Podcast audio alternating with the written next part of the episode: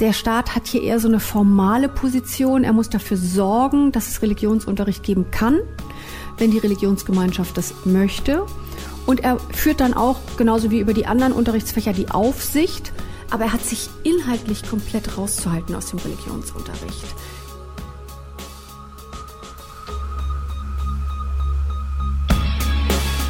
In guter Verfassung. Der Grundgesetz-Podcast. Hallo und herzlich willkommen zu unserer siebten Folge hier im Grundgesetz-Podcast bei Detektor FM. Mein Name ist Rabea Schlotz und für alle, die das erste Mal zuhören, vielleicht nochmal große Überraschung, Hajo Schumacher ist auch hier. Ja, zufälligerweise. Schön, dass du auch da bist. Ich meine, es ist dein Büro. Also ja, es ist mein, komisch, meine wenn ich alleine hier Büroküche. wäre. Das ist die Ja. Podcast-Küche, die Genau. legendäre. Da vielleicht auch als kurze Info. Es kann sein, dass man ab und zu immer unseren Kühlschrank hinten in der Ecke hört. Mhm. Einfach von dem Summen nicht irritieren lassen. Wir können es Genau. nicht ändern. Ähm, Folge 7, ich habe es eben schon gesagt, es geht in dieser Folge um das Schulwesen. Mhm. In der letzten Folge haben wir über Kinder und Familie und Ehe gesprochen. Deswegen Mhm. ist das Schulwesen vielleicht auch die logische Konsequenz, Ja, oder? ich habe keine Ahnung, wie die Väter des Grundgesetzes vorgegangen sind. Haben die so gesagt, naja, und dann Ehe und dann Haben kommen so Kinder und dann müssen die zur Schule. Mhm. Als nächstes kommt ja dann die Versammlungsfreiheit. Ist das dann so die Schülerdemo, an die sie gedacht haben? Gut, Ich glaube, aber wir werden dieses Mysterium nicht lösen. nein, aber Fragen, die uns bewegen. Genau. Vielleicht in, in dieser Folge sprechen wir ähm, mit einer Verfassungsjuristin. Die haben wir ja, also wir haben in jeder Folge einen ähm, Verfassungsexperten an Bord.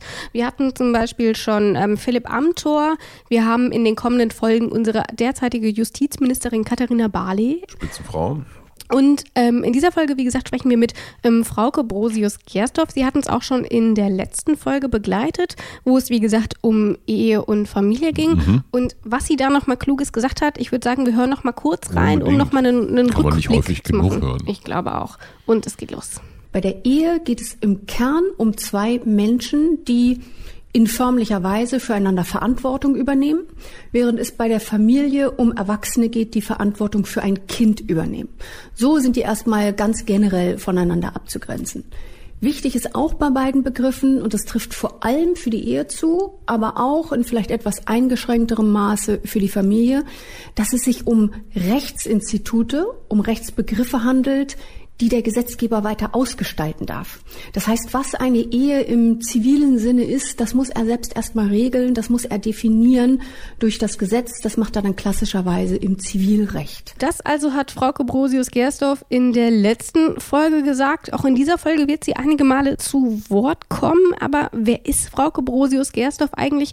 Ähm, für alle, die in der letzten Folge noch nicht gehört haben, ähm, was diese Frau eigentlich auszeichnet, hier nochmal ein paar Infos.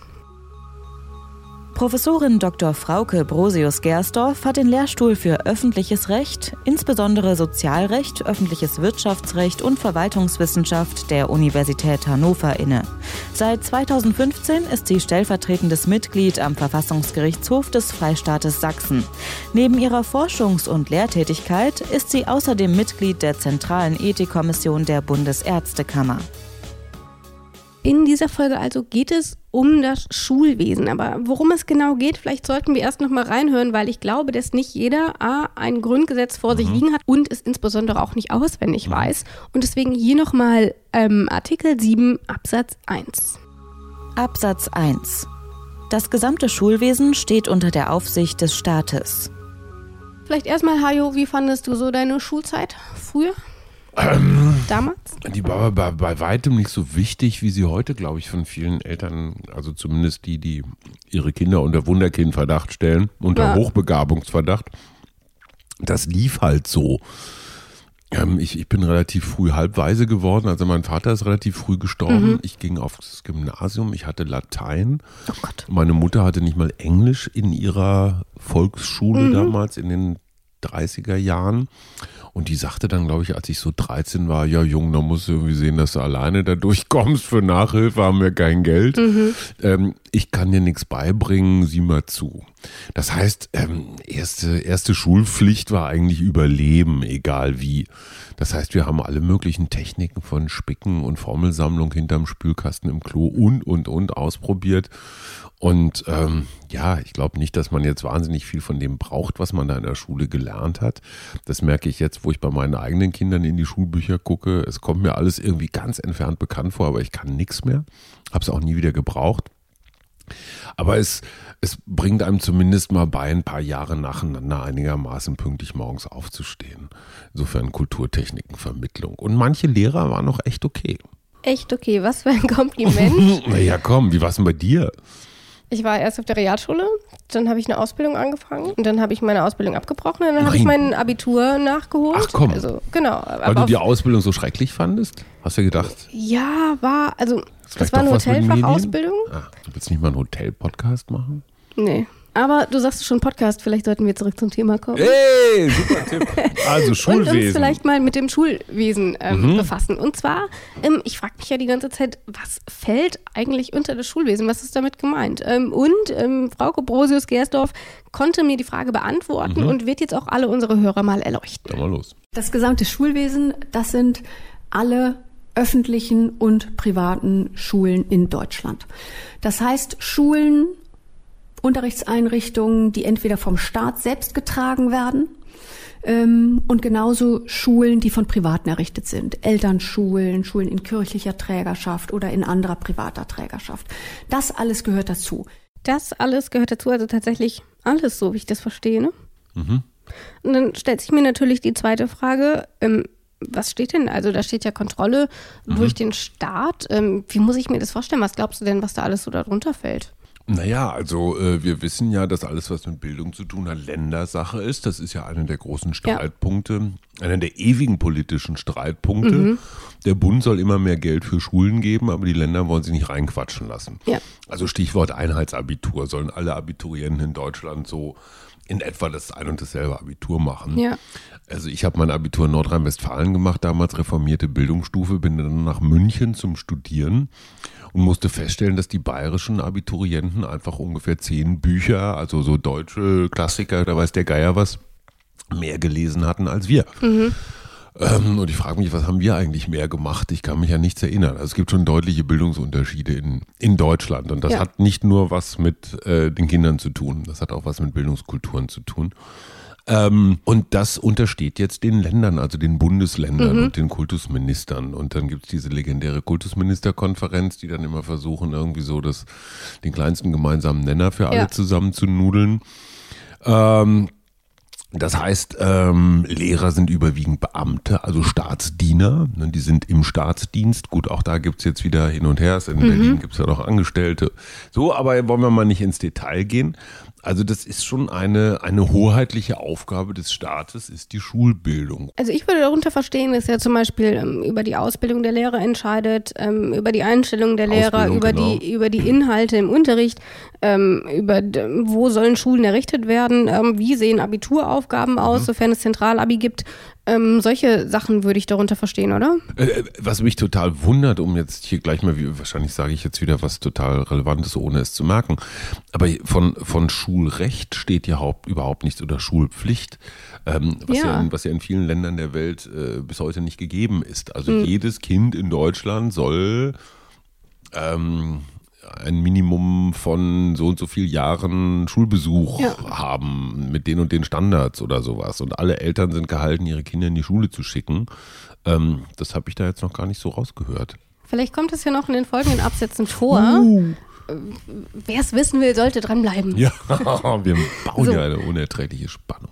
Aber vielleicht noch mal kurz zurück zur Frage, was bedeutet denn jetzt eigentlich die Kontrolle durch den Staat? Wir haben schon einige mhm. Dinge genannt, die wir darunter verstehen. Ob wir damit richtig liegen, sehen wir, wenn der Ton angeht.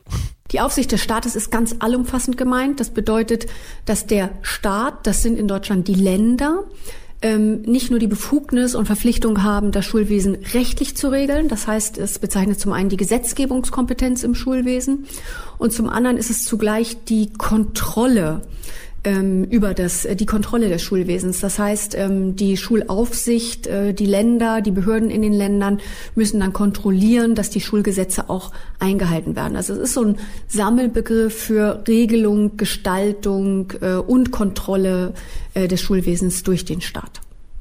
Das hast du buchstäblich könnte, könnte so, so das sein, was ich gesagt habe, ne? Ja. Alles klar. Dann haben wir Absatz 1 schon mal geklärt. Wir mhm. gehen ja hier immer so peu à peu durch. Deswegen würde ich sagen, wir hören einfach mal rein, was in Absatz 2 steht. Und jetzt kommt es zu einer Besonderheit. Mhm. Wir hören uns nämlich gleichzeitig auch noch Artikel 3 an. Mhm. Die, gehören Die, gehören nämlich zusammen. sehr eng zusammen. So und ich glaube, um da irgendwie ordentlich drüber sprechen zu können, wäre es sicherlich sinnvoll, wenn man das so ein bisschen auch einmal im Rutsch hören kann. Ähm, und deswegen hören wir jetzt einfach mal rein. Absatz 2 die Erziehungsberechtigten haben das Recht, über die Teilnahme des Kindes am Religionsunterricht zu bestimmen. Absatz 3. Der Religionsunterricht ist in den öffentlichen Schulen, mit Ausnahme der bekenntnisfreien Schulen, ordentliches Lehrfach.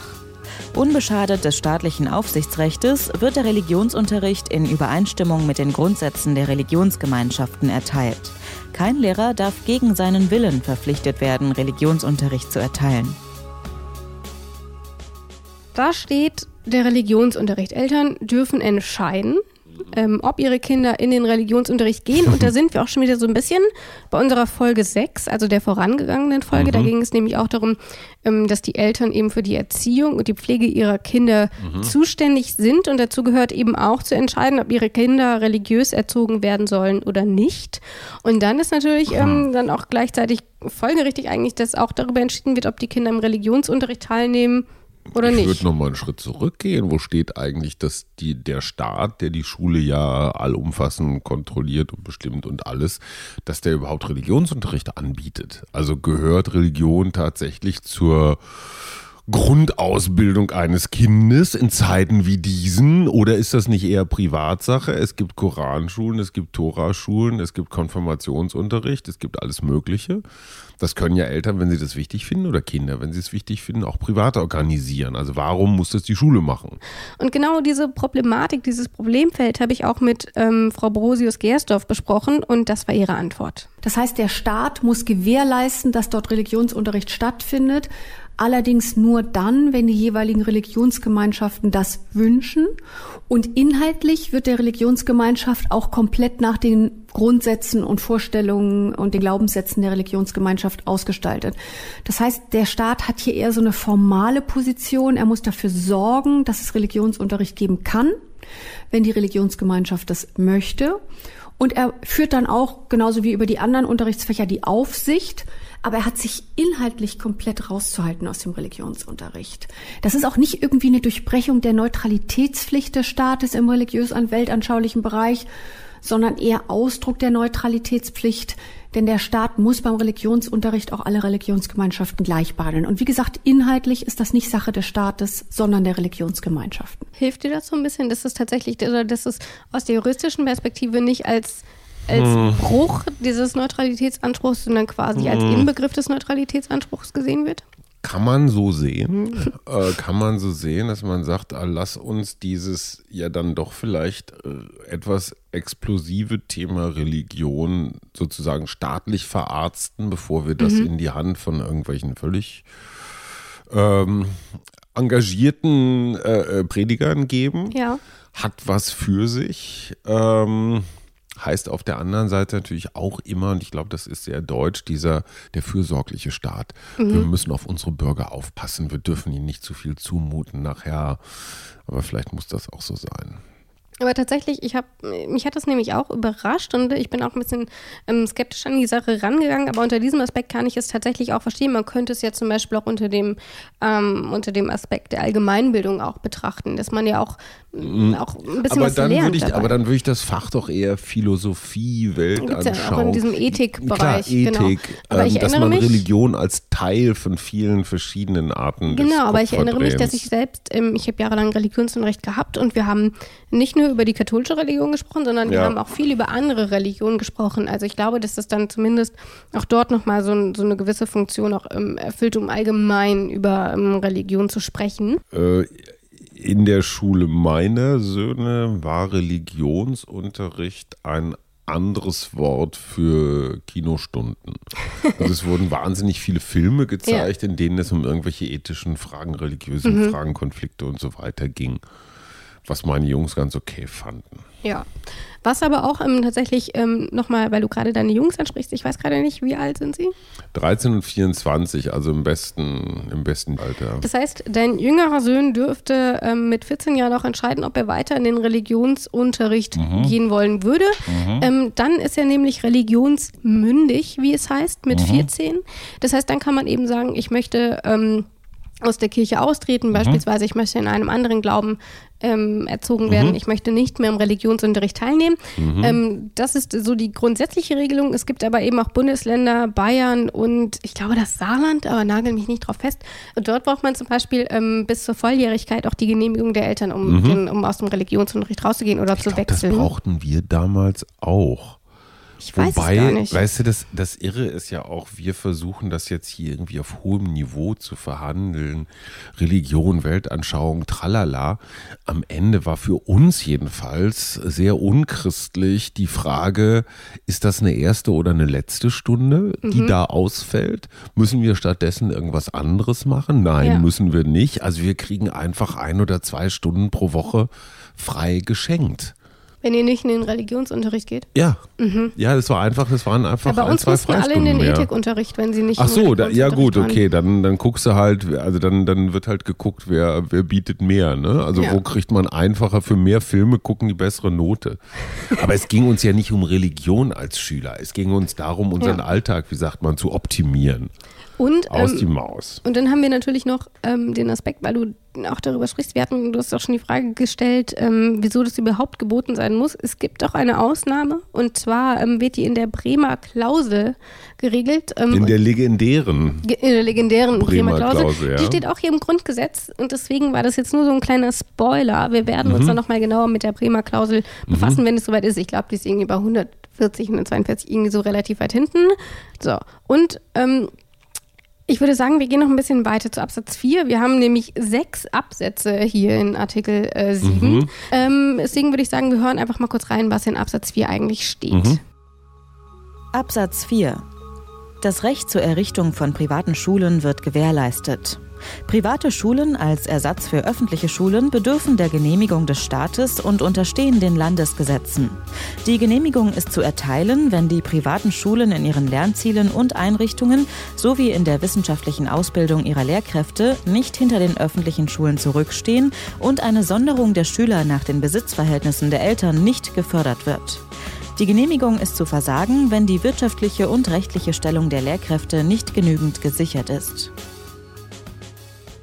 relativ viel Text, heißt aber eigentlich nur, es darf Privatschulen geben und mhm. sie dürfen, und das ist, glaube ich, der relevantere Punkt, auch nicht verboten werden, zumindest sofern sie den staatlichen Schulen in nichts nachstehen. Ja. Oder, Frau Brosius-Gersdorf? Also erstmal ist das ein Grundrecht für jeder Mann auf Errichtung privater Schulen. Das ist zugleich die Absage des Grundgesetzes an ein Schulmonopol des Staates.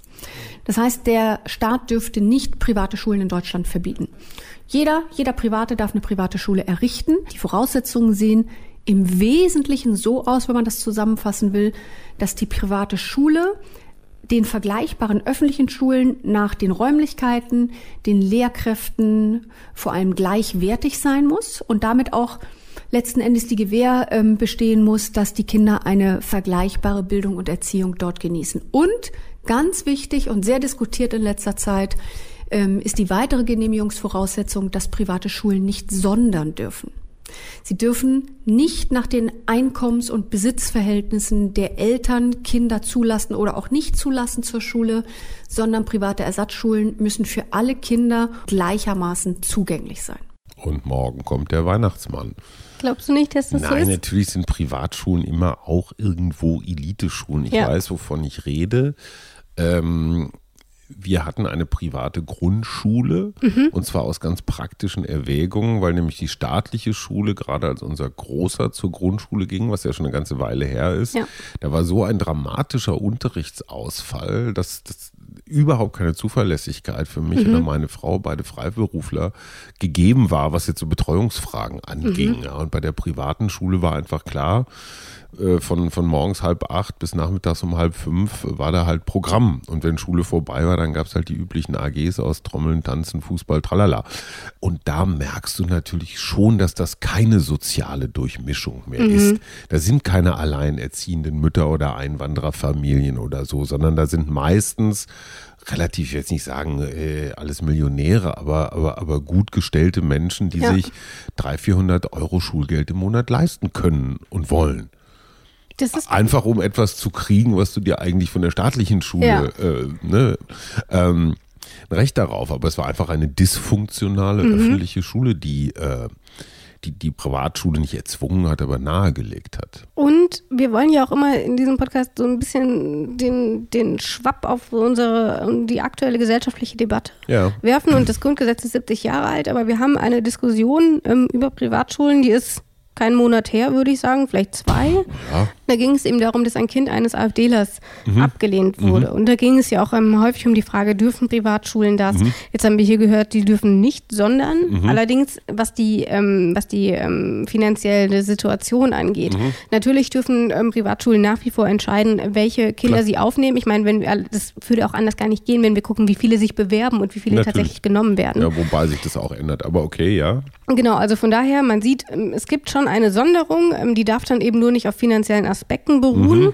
Ähm, aber gerade um bei der Debatte. Sonderung, um, Entschuldigung, ganz kurz, ist ein anderes Wort für Auslese. Ne? Genau. Aussuchen. genau. Ja, ja, nur damit Und das klar ist. natürlich hier um den, um, bei dem Bezug damals bei der Debatte um dieses mhm. Kind des AfDlers, das war natürlich zulässig, nur um hier nochmal diesen aktuellen Aspekt reinzubringen. Auf der anderen Seite würde ich einmal kurz festhalten wollen, ähm, dass eine ordentliche Schule auch das Kind eines AfDlers durchaus aushalten kann. Womöglich Klar. ist das sogar eine, ich sage mal, Bereicherung ist jetzt vielleicht das falsche Wort, aber es ist einfach ein Abbild unserer Gesellschaft. Ja. Und das Ausgrenzen von Menschen, die mir nicht gefallen, halte ich für problematischer, mhm. als sich mit unangenehmen Meinungen auseinanderzusetzen. Ähm, insofern habe ich diese ganze AfD-Debatte für, für, für einen großen Unsinn gehalten. Und wenn überhaupt, ich kenne das äh, von, von, von Privatschulen so, dass sie ein, meistens ein sehr undurchsichtiges Bewerbungs- und Aufnahmeverfahren mhm. haben, wo hinterher keiner genau weiß, warum wurde so entschieden oder nicht, ähm, dann kann man diese dieses Kind oder diese Familie ja so wie viele andere auch ablehnen, ohne Angabe von Gründen. Ja. Aber zu sagen, du bist AfD, du gehörst nicht dazu, widerstrebt, Entschuldigung, wo wir hier gerade beim Grundgesetz-Podcast sind, schon auch so ein bisschen meine Auffassung von Grundrechten.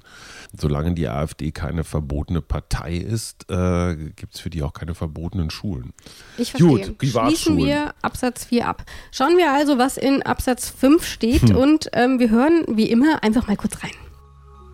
Absatz 5 eine private Volksschule ist nur zuzulassen, wenn die Unterrichtsverwaltung ein besonderes pädagogisches Interesse anerkennt oder, auf Antrag von Erziehungsberechtigten, wenn sie als Gemeinschaftsschule, als Bekenntnis- oder Weltanschauungsschule errichtet werden soll und eine öffentliche Volksschule dieser Art in der Gemeinde nicht besteht. Die Volksschule meint in diesem Sinne Grundschule, ne? Das ist korrekt. Ich bin da auch drüber gestolpert. Mhm. Ich kannte den Begriff nämlich ja. nicht für eine Grundschule und deswegen mhm. war ich auch am Anfang mhm. irritiert. Mhm. Ähm, aber Volksschulen sind tatsächlich Grundschulen. So, das vielleicht erstmal mhm. für den Anfang. Und du hast es eben auch schon genannt, die private Grundschule hast du mhm. genannt. Ähm, wir lesen hier, die, die gibt es so nicht. Also da sind die, da sind die Bedingungen tatsächlich ähm, sehr viel enger. Ja. Und wie eng, ähm, das würde ich sagen, lassen wir uns einfach mal von Frau Brosius-Gerstorf erklären. Ja, mal los. Das ist so ein bisschen eine Zurücknahme des Grundrechts der Privatschulfreiheit aus Artikel 6 Absatz 4.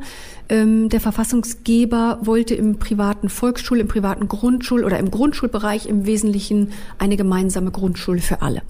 Das bedeutet, dass nach Artikel 7 Absatz 5 ähm, die Genehmigung privater Grundschulen unter deutlich engeren Voraussetzungen nur möglich ist als im weiterführenden Schulbereich. Es müssen besondere Voraussetzungen erfüllt sein, nämlich entweder ein besonderes pädagogisches Interesse, Bedürfnis für die Genehmigung der privaten Grundschule oder eben, ähm, wenn ähm, eine private Grundschule von Erziehungsberechtigten beantragt ist und sie als Gemeinschafts Bekenntnis oder Weltanschauungsschule errichtet werden soll und wir eine öffentliche, vergleichbare Grundschule dieser Art nicht haben. Die öffentliche Grundschule, die wir nicht haben, das könnte man sicherlich so verstehen, dass bei euch damals der Unterrichtsausfall so groß war? Nö, also es war eine stinknormale äh, äh, Grundschule. Hm. Ich muss allerdings gestehen, wenn ich jetzt so drüber nachdenke, so rasend viele private Grundschulen gibt es tatsächlich gar nee. nicht. Das ist meistens dann immer irgendwas Weiterführendes.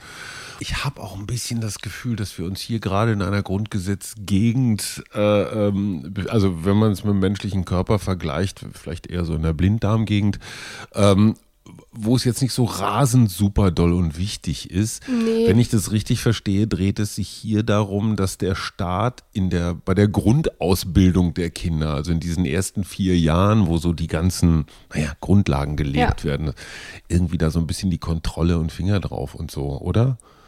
Ist das die Idee dahinter?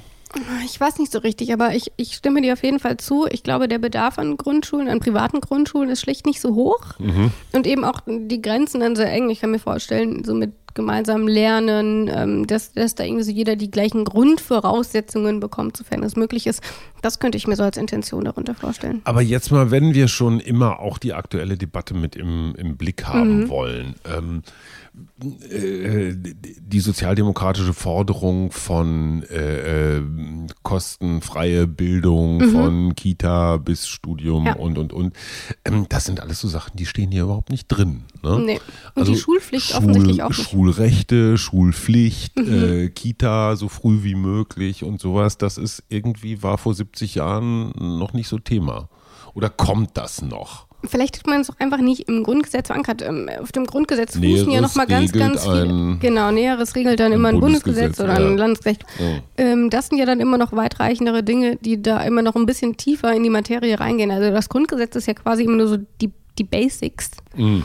Ähm, Gut, dann können wir hier einfach auch mal sind die Basics alle gelegt, oder? Haben wir ordentlich durchgewischt. Wir haben da aber noch einen Absatz, nämlich Ach, Absatz du 6. Absatz 6. Der legendäre Absatz 6, der Drei-Wort-Absatz. Genau. Vorschulen bleiben aufgehoben. Jetzt hast du es vorgelesen, jetzt brauchen wir Easy gar nicht mehr. Oh, Entschuldigung, Easy, dann du. Nein, das passt schon. Ich glaube, wir können es auch einfach so machen, nur mit äh, deinen Worten. Äh, mhm. Der Absatz ist ziemlich kurz, es gibt keine Vorschulen. Zack. Es gibt äh, Vorschulen bleiben aufgehoben, ist irgendwie auch ganz hübsch, ne? Also ja. bleiben aufgehoben. Das heißt, es ist auch so eine Zukunftsweise ja, ja. irgendwie. Ne? Okay. Genau. Ja, Was will man sagen, da groß zu sagen, ne? Einfach gar nichts. Vorschulen bleiben aufgehoben. Mit diesen Worten zurück an die angeschlossenen Funkhäuser. Dann würde ich sagen, ich glaube, das war jetzt unser längster Artikel mit sechs Absätzen. Ja. Haben wir, glaube ich, ähm, ja, sind wir, glaube ich, alle durchgegangen, sofern wir es denn in unserer Zeit und in unseren Möglichkeiten können. Mhm. Wie immer der Hinweis für Fragen oder Kritik oder Lob oder was auch immer ihr uns schreiben wollt, schreibt uns einfach und zwar an grundgesetz.detektor.fm oder?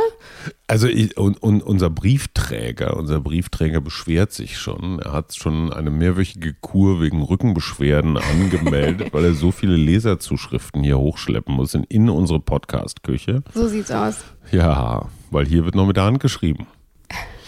Worüber wir aber in der nächsten Folge noch sprechen wollen, ist ähm, Artikel 8. Ähm, dort mhm. geht es mhm. ums Versammlungsrecht. Ähm, mhm. Ich bin mhm. auf jeden Fall sehr gespannt. unter Hajo. freiem Himmel, das finde ich so hochinteressant, dass da drunter ja. steht, unter freiem Himmel. Bist du denn so ein Demo-Gänger? Äh, geht so. Geht so? Also in Berlin kommst du ja gar nicht drum rum, irgendwie hm. mal durch eine Demo zu fahren. Wir ja. haben jeden Tag, ich glaube, über drei im Schnitt gegen oder für irgendetwas. Und wenn du hier mit dem Fahrrad durch die Stadt fährst, bist du automatisch Teilnehmer einer Demo. Häufig weißt du gar nicht wofür oder wogegen. Aber ich solidarisiere mich mit den Schwachen. Alles klar. Worum es also beim Versammlungsrecht genau geht, was davon abgedeckt ist, ähm, wo es wieder Einschränkungen gibt. Und warum gibt. unter freiem Himmel? Und warum unter freiem Himmel? Wir werden es klären und zwar in der kommenden Folge. Mhm. Ich freue mich auf jeden Fall drauf. Hajo, wir hören uns dann auf jeden Fall wieder. Und wieder war die wunderbare Rabea Schlotz für alles, was mit Sinn und Verstand zu tun hatte, zuständig. Für den Rest ich. Ich freue mich immer, wenn du nette Sachen sagst und damit verabschiede ich mich auch. Tschüss. In guter Verfassung. Der Grundgesetz-Podcast.